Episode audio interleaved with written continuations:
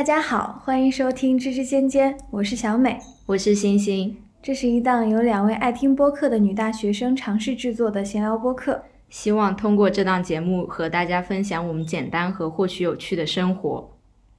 今天这期节目，我们想聊一聊关于大学辩论队这件事情，因为我和星星两个人都是校辩论队的一员。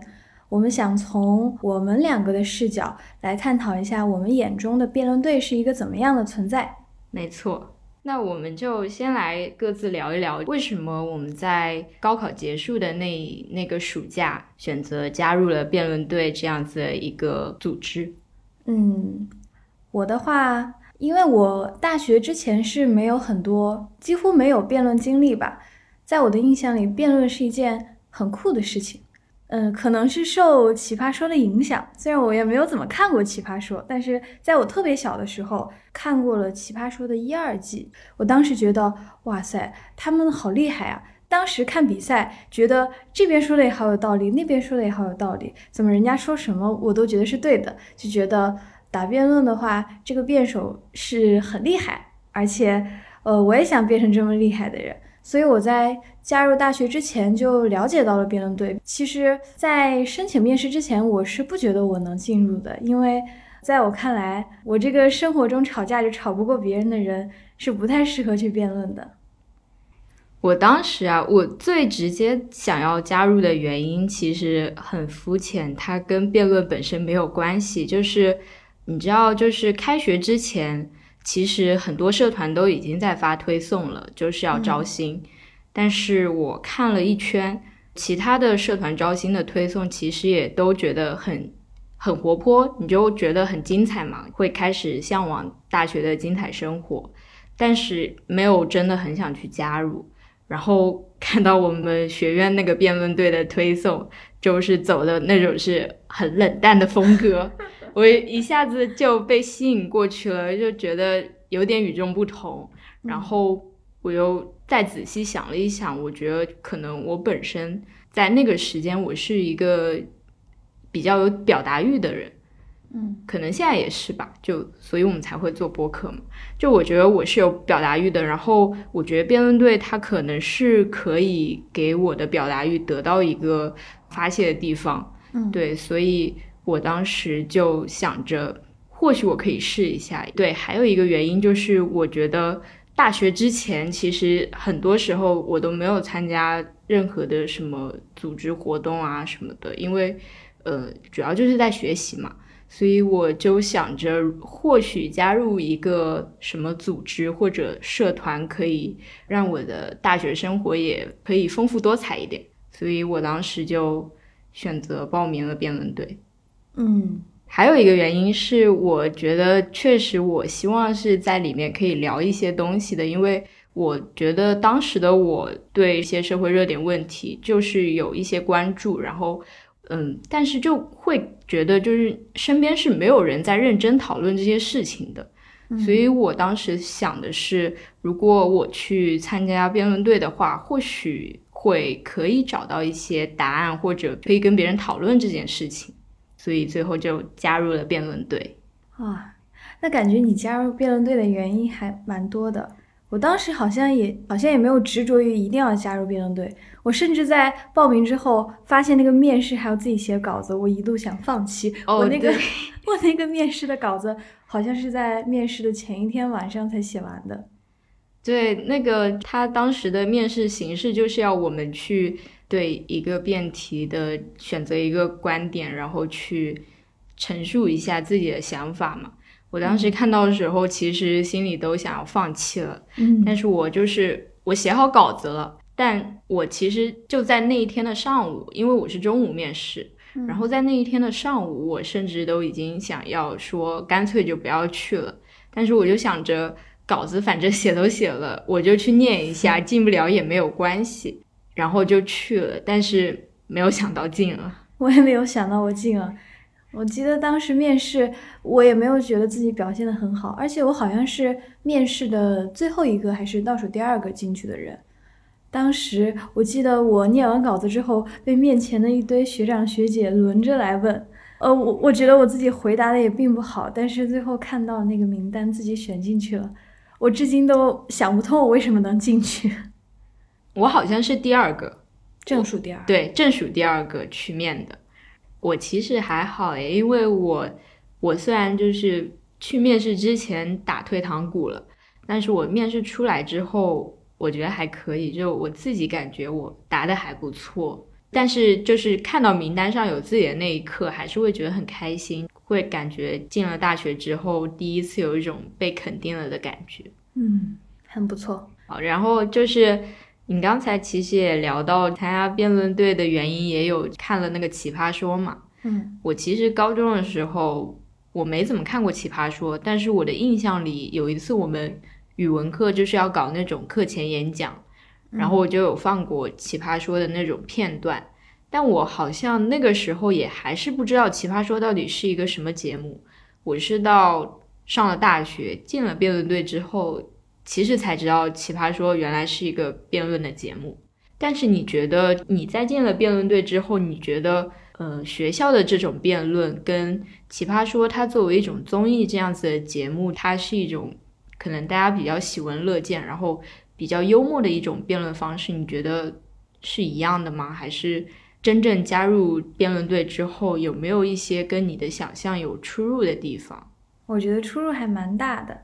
呃，奇葩说是在我很小的时候看的，当时不是只看了第一季还是第二季，那个就是很古早的事情。我其实除了奇葩说，对辩论的更近一次的接触是在高中。我们举办了一个小型的一个辩论赛，然后这个辩论赛是我们班和另一个班级打，那好像是我第一次正式的啊，也不是很正式，差不多算是正式的打了一场辩论赛。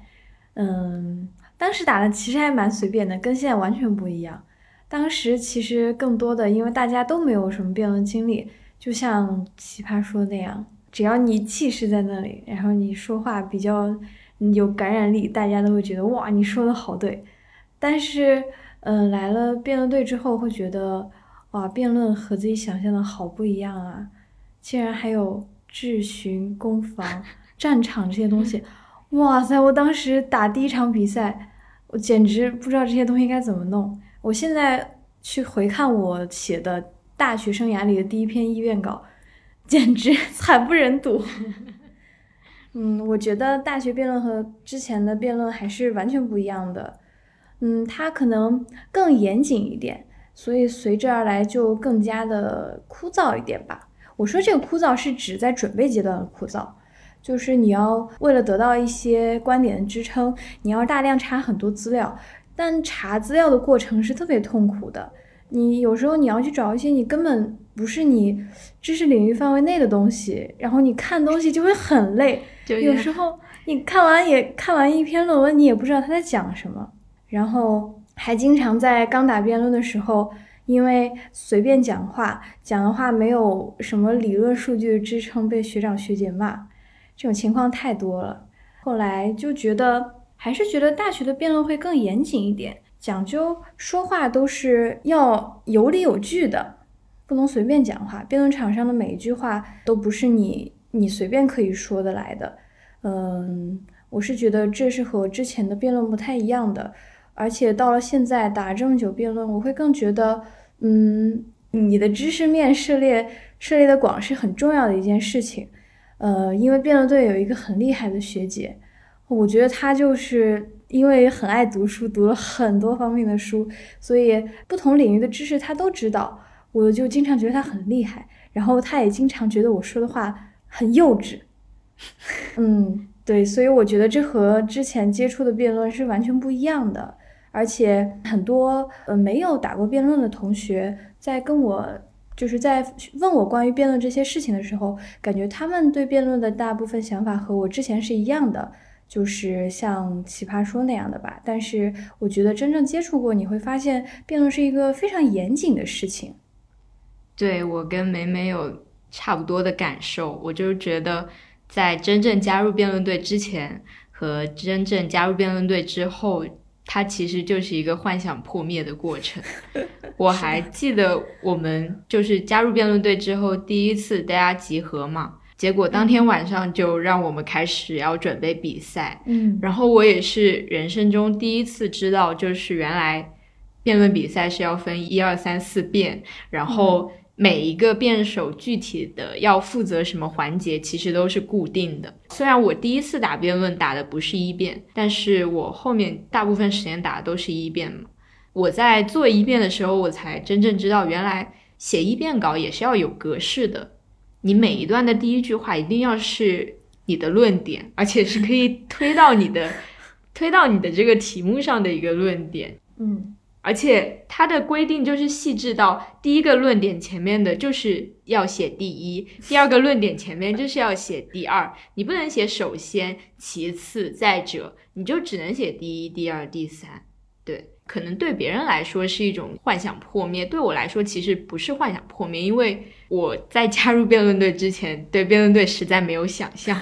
我只是觉得它是一个大家可以讨论东西的地方。但是我其实不知道它到底是怎么样运转的。就我进去了之后，我同组的那两个朋友，就是跟我一起准备比赛的队友，他们要跟我科普，就是一遍、二遍、三遍、四遍分别是干嘛的，然后你需要做什么，需要做什么。就在那个时候，我其实刚开始加入辩论队的时候，我是对这些事情完全没有概念的。嗯，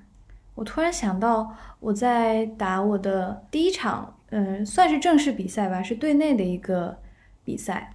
我在我的第一场人生中的比较正式的第一场比赛里，啊、因为仪态被扣分了。可能这件事情让我下面一级的小朋友听，他们可能都不会相信我会因为仪态扣分，但是事实上确实我印象特别深。当时我在和对面激烈交锋的时候，我好像一怒之下把笔摔了，然后，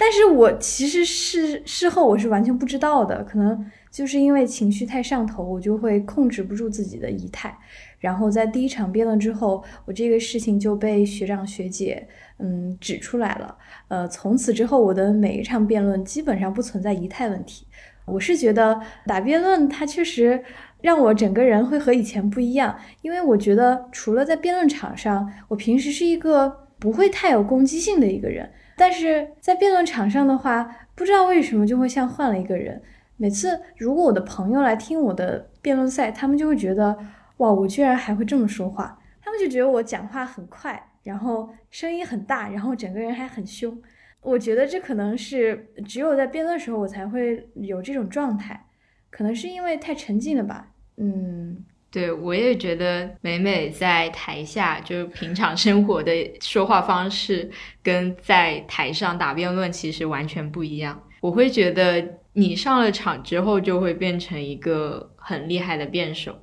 但。我其实恰恰相反，我是 在场下重拳出击，在场上唯唯诺诺的人。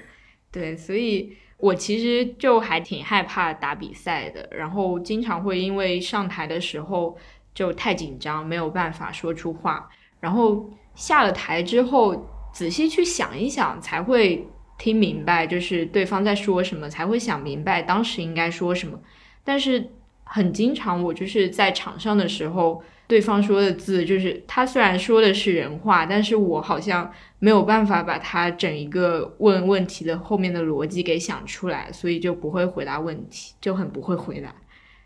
嗯，我也有这种情况的存在啦，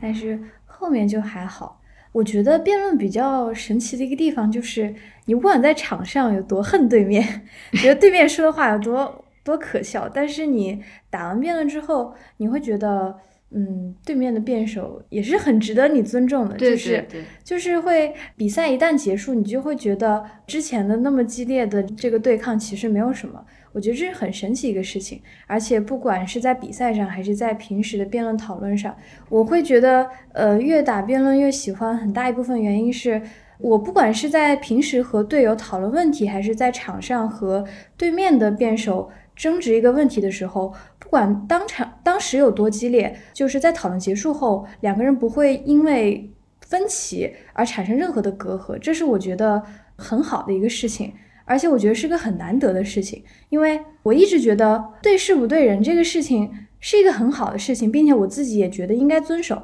但是不管是我的现实生活中，还是很多其他人在现实生活中，我觉得这一点是很难做到的。但是只一旦我放到了辩论的这个环境里，我觉得这一点是很容易做到的。我曾经有两个队里的朋友在辩论赛备赛的过程中差点打起来，但是后来他们也并没有因此就老死不相往来、断交这种。我就觉得这是我比较喜欢辩论的一点。它能让大家都做到对事不对人。对，我觉得在这一部分，其实辩论队的这些经历，它是很符合我当初进辩论队之前对他的一个预期的。就是我觉得你会发现，真的有一群人，他跟你一样，会半夜跟你在食堂，两个人为了一个题目或者一个点就开始很认真的讨论。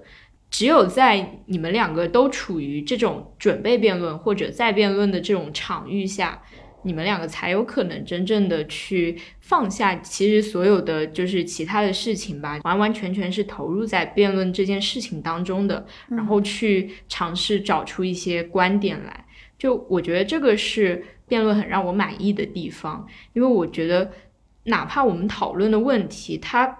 可能我们打比赛，它是。没有什么实质上的好处的，有一些比赛，或者说你这个辩题，就不管是正方还是反方，就哪怕争论出来了，可能他也不一定说会对我们这个社会，或者说对身边的人就会有什么样实质性的影响，他可能也根本没有办法去找出这个问题它真正的一个所谓的答案。但是我觉得。就是在讨论过程中，就思想的交锋是很精彩的。然后我会发现，就是原来很多问题还能从不同的角度这样去想，因为你一个人的力量是没有办法去想到那些事情的。但是很多人在一起就会发现，原来看问题的角度有很多，不是只有自己那一个而已。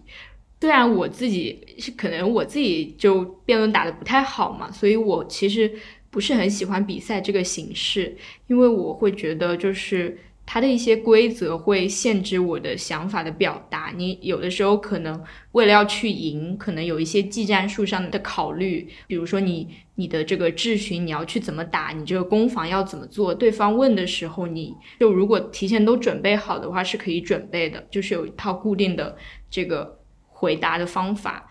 但是我觉得很珍贵的就是。大家在讨论这个辩题的时候的那一些，就可能思想的火花吧。我觉得那些东西对我来说很宝贵，所以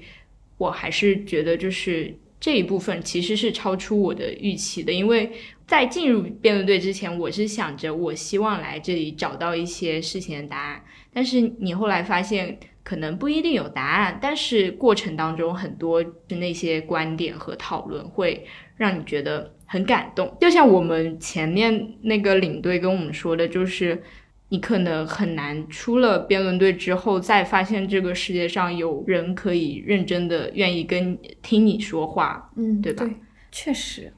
所以我很珍惜大学辩论队的这段时光。而且刚才星星讲讨论的时候，不同人有不同的观点，这一点对他印象很深。嗯，其实，嗯，对我影响更大的一个事情是，我觉得通过辩论的话，我可以从不同的角度看待一个问题，而且这个角度是我可能之前如果不是打这道题，我从来不不会站在的一个角度。很多时候，因为在辩题持方的选择上，你是没有这个主动权的。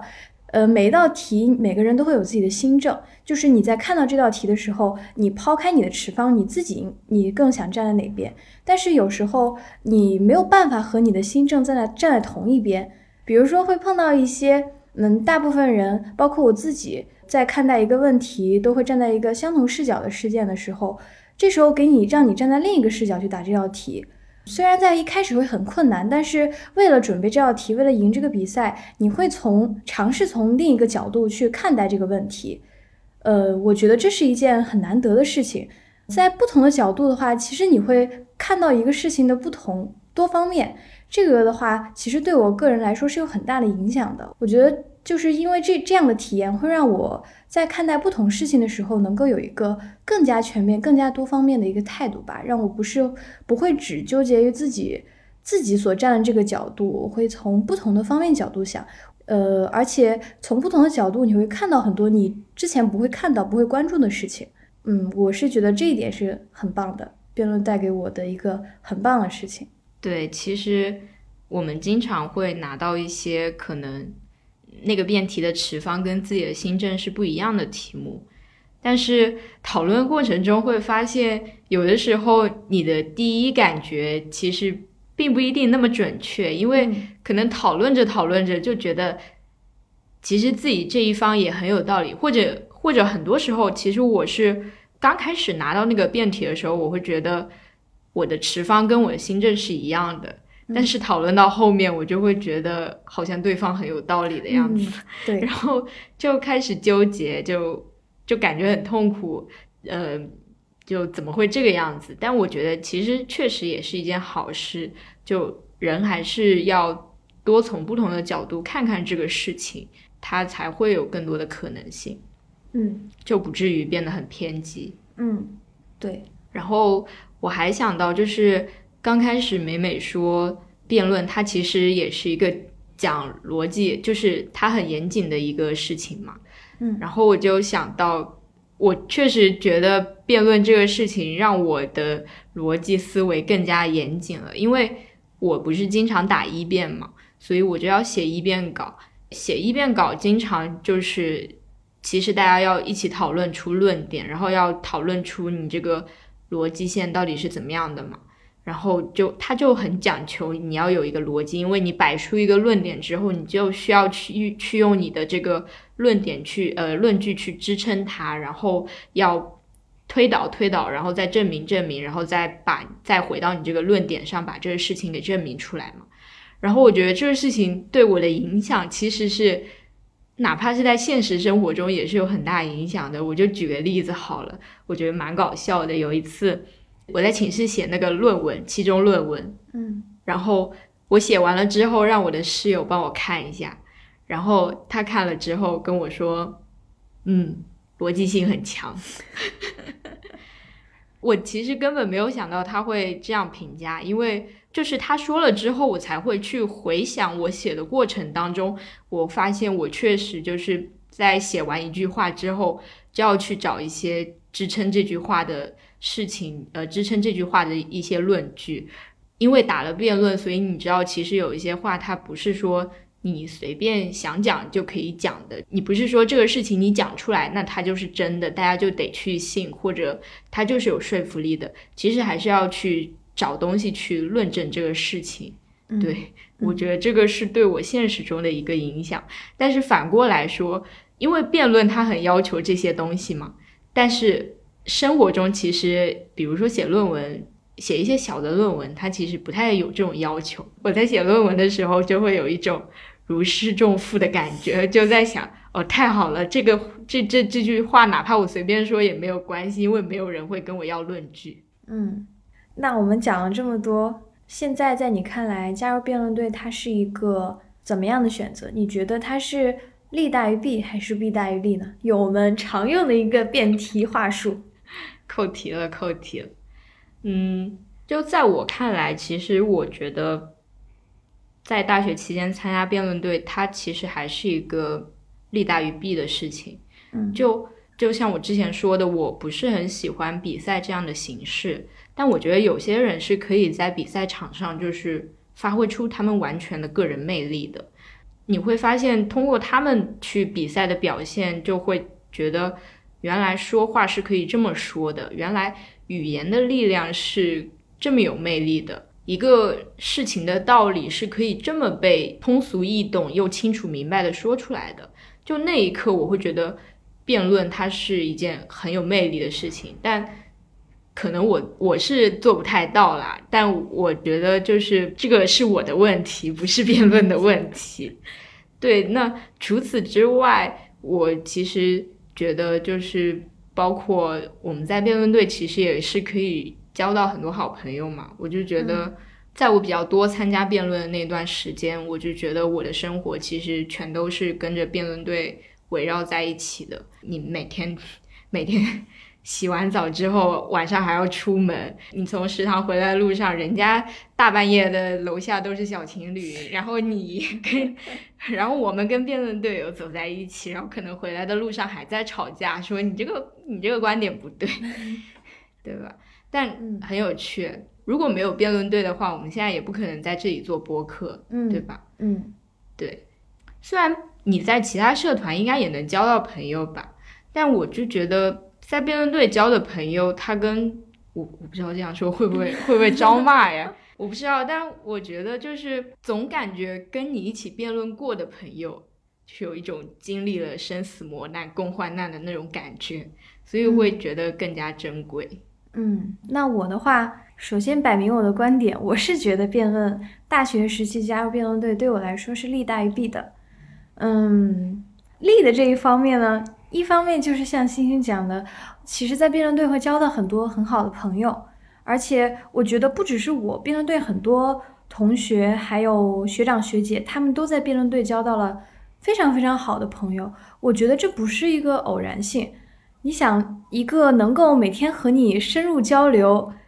能够有这种交流，并且最后大家还能够和睦相处，我觉得，呃，本身就是能够让大家彼此了解，很容易成为朋友。其次就是，嗯，在一起经历了很多比赛之后，大家就要一起经历写稿的折磨，还有深夜在河东食堂讨论的那种感觉。像星星讲了，共患难嘛，就更容易成为好朋友。而且，嗯，在我看来，辩论队更容易交到很多三观比较相同的朋友。我觉得三观这个东西，你在平时其实，嗯，不太容易看得出来。但是在讨论辩题的时候，你就非常直观能感受到你坐在你旁边的这个人，他和你的三观是不是合得来。所以我觉得这是能在辩论队交到比较好朋友的原因。然后我很认同。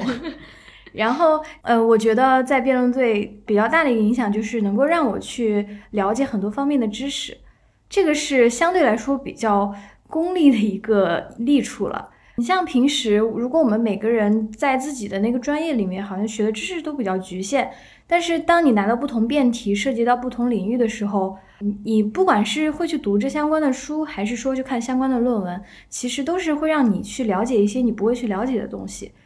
就还是呃，我之前说的那个很厉害的学姐，她就读过很多书，而且她经常骂我读书少。嗯。虽然一直被她嘲笑，但是我觉得，呃，就是在他这种嘲笑下，我会觉得自己非常非常不足。然后这种不足的话，就会推动我，如果想要在这个这个团队里继续活下去，就必须要去知道很多东西。而且我们辩论队每个假期都有作业，我经常在假期跟我朋友讲我作业写不完，他们就说啊，你大学怎么还有作业？我说是因为是我辩论队的作业。我是觉得在这种逼迫下，会让我学到很多知识。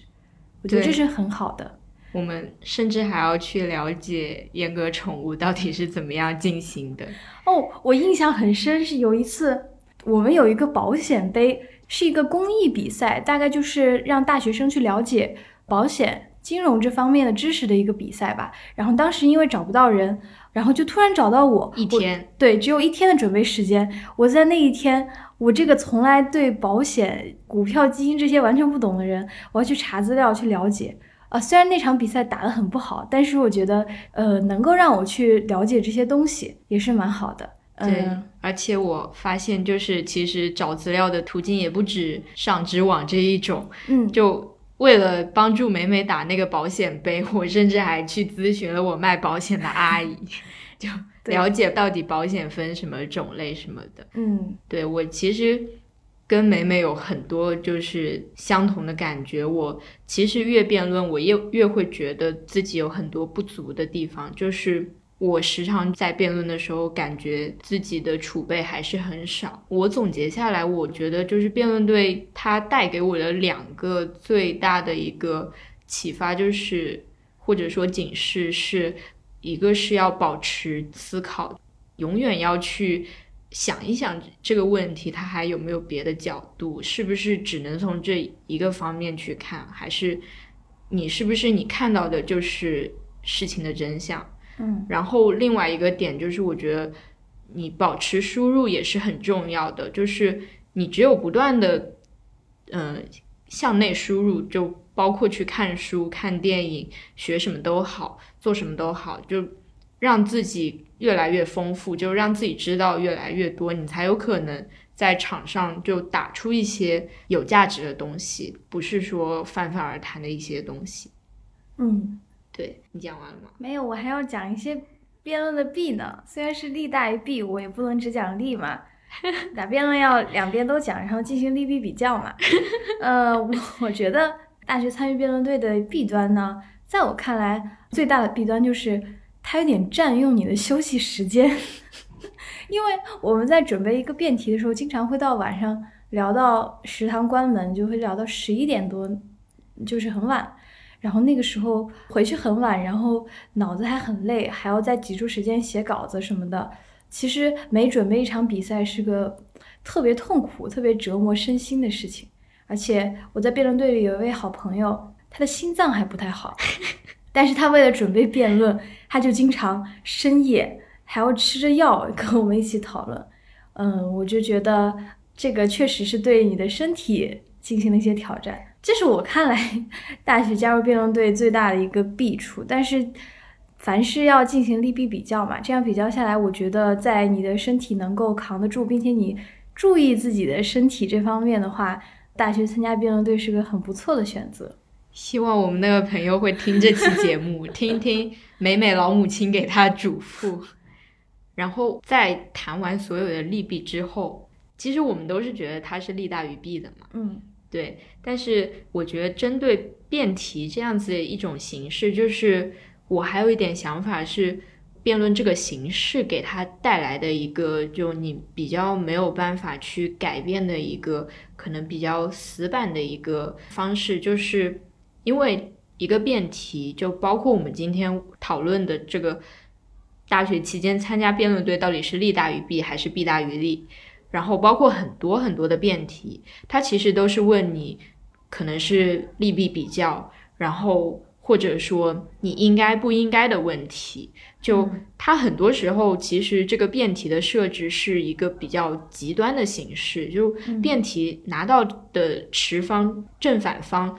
就他们去打这个题目的时候，你一定是要坚定自己的立场，你。要去攻击对面的好处，然后你要把自己的好处拿出来跟他们去比，然后去证明一定是你们这一方说的更有道理。我有的时候会觉得，就辩论比赛，就是它分的这两个持方，有的时候是太过于绝对的，就是怎么说，就是好像有一种非黑即白的感觉。嗯，但是。我们经常，我们其实也会觉得，就是一个事情，它其实并不是那么非黑即白的，它其实是有多个维度的、很多方向的一个发散的一个可能性。嗯，就，但是可能有的时候比赛是会稍稍有限制它的这样子的一种可能性的，因为，嗯，你哪怕你是这个持方的，你有很多想法，其实到最后到场上其实也就两三个论点，嗯，对吧？而且你一定是要去极力证明的是你自己这个持方是对的。我有的时候会觉得，其实辩论它有一点点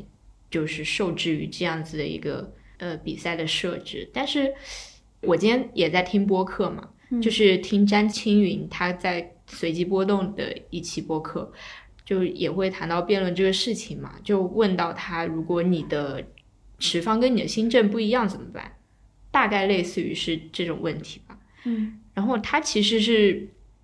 就他说的，其实我们之前也经常在说，就是辩手他其实不是一个，就是有些人会觉得你辩论的人，既然你什么持方都能打，你是不是就没有你自己的行政，或者说你你就是什么东西都能说？嗯，詹青云，我觉得他有一个说的特别好的，就是一个辩题你拿到手，既然它是分正反两方的。那一定是代表这个辩题，你不管是正方还是反方，都一定是有可以说的价值的。嗯，不然的话，这个辩题它就是有问题的。如果大部分的好处都在一方的话，那肯定是他这个题目有问题。他的意思是，不管你是在哪一个持方，就这个辩题的价值是在于你可以从中去找到一些。就一定是有符合你这个持方价值的一些观点、一些角度可以去探讨的。对，我觉得这个是很重要的。是我我是觉得讨论一个辩题，它的导向不是说我们今天一定要争出一个胜负来，到底就是我这个参加辩论队这件事情，它就是利大于弊的，还是它就是弊大于利的？不是说一定要去争论出这样子，就是你一定要从辩论里面去找到一个答案。甚至我就觉得很多时候辩论它就是没有办法给你一个答案的，但是。它很重要的就是，它给我很有启发的事情就是，其实是你要去从这个事情中找到跟你自己的价值观可以匹配的。就你说出来你是舒服的，你不会说你是为了要赢你才去这样子讨论这个问题，而是你在拿到这个辩题之后，你去找到它里面可以跟。你自己先前的人生经历，或者你的一些思考想法，可以匹配到的那一部分价值，然后你去把它说出来，让大家知道。我觉得这个是很好的。嗯，对，我觉得，嗯，辩论赛是比较注重结果的，但是辩论本身是不在意结果的。没错，没错。因为就像星星讲嘛，每一个辩题。它之所以能成为辩题，有正反方，是因为它正方它有它的赢面。也有它的短板，反方也有它的一面和它的短板。我觉得，嗯，在准备辩论赛这个过程中，不是说我在拿了这个辩题时候就一定某一方胜利，是我们在讨论的这个过程中会发现，我只站在这个角度考虑问题和我只站在那个角度考虑问题都是有短板的。我今天站在正方讨论问题，那我们在准备这个辩题的时候，很多时候会想反方从哪方面来想这个问题。我如果在反方的话，也是这么想，想正方的。所以准备完一个辩题，很多时候我会发现，我们会发现你单一的站在任何一个角度都没有办法解决一个问题，你就会觉得一件事情它是要从不同的角度看待的，没有一个正确的答案。所以这就是为什么辩论是没有输赢的。对，但是在辩论的过程中，其实是我们很努力的想要去寻找答案的一种尝试。嗯，我觉得这种尝试。就是我觉得这种尝试是可以通过辩论这种形式去呃做到的。就是有一些事情你想要去严肃的讨论，但如果不通过辩论的话，其实生活中可能很难。就是你在大马路上聊了天，正准备 去吃个烤串什么的，然后突然说：“哎，我们来，我们今天来讨论一下，做一个好人，如果一定没有好下场的话，你你还要不要做？”就这种事情。就感觉平时生活中朋友们是不会去讨论的。我有时候会觉得，就是我们身边的很多朋友、同龄人或者父母啊什么的，你会觉得有的时候这个社会上就很多人，他们已经没有就是去思考问题的这样子一种想法了。就他们不是很想去探讨这个问题，或者他们在看到一件事情之后，就是很喜欢直接给他下定论。你看到哪个事情你就盲目的跟风就站队了，可是后面事情又反转了。然后我觉得在面对一个问题的时候，保持一种清醒的态度，然后思考的这样子的一个能力，它其实是可以通过辩论去训练出来的。嗯，而且我觉得在加入辩论队之前，嗯，我也是一个很很不喜欢去思考，可能从来没有想过去思考问题吧。所以我觉得这是辩论加入辩论队之后，对我来说，嗯，蛮大的一个转变。我觉得能够去思考问题，对我的现在和我的未来都有很大的影响。我觉得这是一个很正向的影响。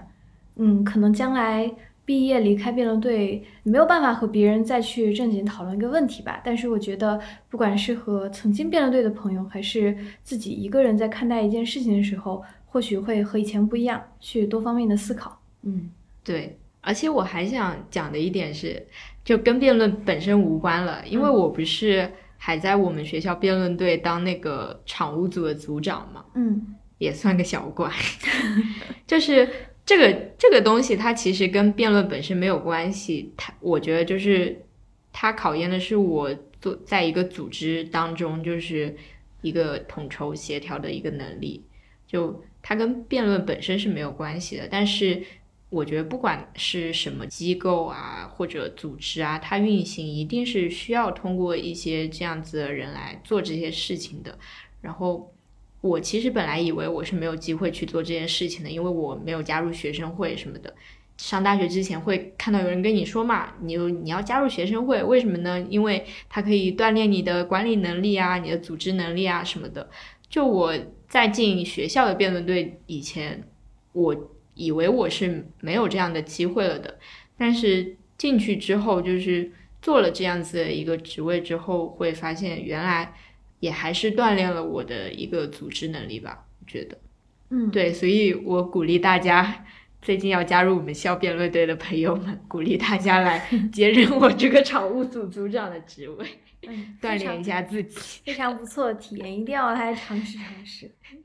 那我最后再讲一点，刚才听星星讲的，我有想到另一个方面，就是关于团队协作这件事情。我觉得在准备一场比赛的时候，真的非常能够体现你团队协作精神。因为一场比赛的准备，其实，呃，最终赢比赛是你们这一方赢，不是你某个人赢。虽然辩论赛存在一个叫最佳辩手的东西，但是，呃，事实上在准备比赛和打比赛过程中，没有人是冲着这个最佳辩手去的，大家冲的都是我这一方能够赢。所以在很多时候准备的过程中，嗯，大家更多的是有一种呃协作的精神，就不是说这个东西。让我来讲不能够发挥我的最大优势，而是说这个东西让谁去讲更合适，在哪个环节讲更合适。我觉得准备比赛和你打辩论赛的时候，大家的锋芒都没有那么强，这是一个我蛮喜欢的事情。因为我其实觉得，不管是你在课堂上的小组作业，还是你平时的种种个人展示上，大家都比较想要去展示更好的自己。我觉得这是一件很好的事情啊。不是说有任何的问题，但是我是觉得在辩论的这个准备辩论赛这个过程中，大家能够有一种空前的协调性，就是大家每个人都会想为了这个团队而努力。我觉得这是一件非常让我感动的事情。嗯，这是我刚想到的。以上来自曾经得过最佳辩手的小美的发言。呃，我讲完了。那呃，以上就是我和星星关于我们在辩论队这些日子里对辩论队的一个看法。对，虽然就感觉可能一年多的时间，这些经历就是没有办法在这么短的时间内把它全都讲完，但是我觉得我们今天讨论的应该是我们对这个辩论生活，就大学期间这些辩论经历的一个。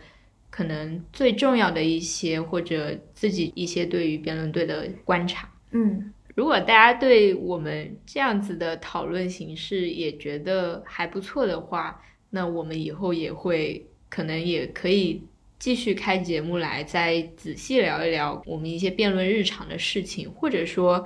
也可以聊一聊我们关于一些对一些问题，就比如说可以真的来聊一聊。对一些辩题或者对社会热点事件的一些思考和想法吧。嗯，对，也是我们在做这个播客过程当中的一些另外的新的尝试。嗯，虽然这一期的节目名应该看起来还挺像一个辩题的，但其实我们在这一期节目里只是随便的谈一谈我们对于辩论的看法。嗯，没有剑拔弩张的像真的辩论比赛那样子辩起来了。而且，如果真的要做辩论比赛的话，我们就要一个人一个持方了。但其实我们两个人最后还是觉得，都觉得辩论是呃参加辩论队是有它很大的价值的。虽然有一些过程是让人不舒服的，嗯，但是会觉得它的好处会大于它的坏处。对，嗯，就是那些不舒服的地方，很多时候其实。也不一定是他这个机制的问题，也有可能是我们自己的问题。但是我觉得这种不舒服，它是会让我前进的。在我打了一年辩论之后，我第一次在场上觉得我有听懂人家的问题，我可以自己思考去回答出人家问题的时候，那个时候我觉得我进步了。然后那一刻，我是觉得它也是辩论带给我的快乐。如果用五个字来总结的话，我觉得。辩论对他就是痛并快乐着。如果要后面再加上一句的话，那我觉得快乐是值得的，然后它是大于痛苦的。嗯，非常不错，星星说的，星星说的我非常赞同，疯狂点头，疯狂点头，疯狂点头。嗯，今天就是我们两个的分享，希望听到这期节目的。辩论队内的朋友和没有在辩论队里知道辩论这个事情，但是不知道详细内容的朋友们能够喜欢。以上仅代表我们两个的观点，不能代表所有辩手。欢迎大家来跟我们探讨节目以及我们今天聊的内容，但是不要骂我们，谢谢，谢谢。好，那我们今天的节目就到这里啦，嗯，下期见，下期再见，拜拜拜。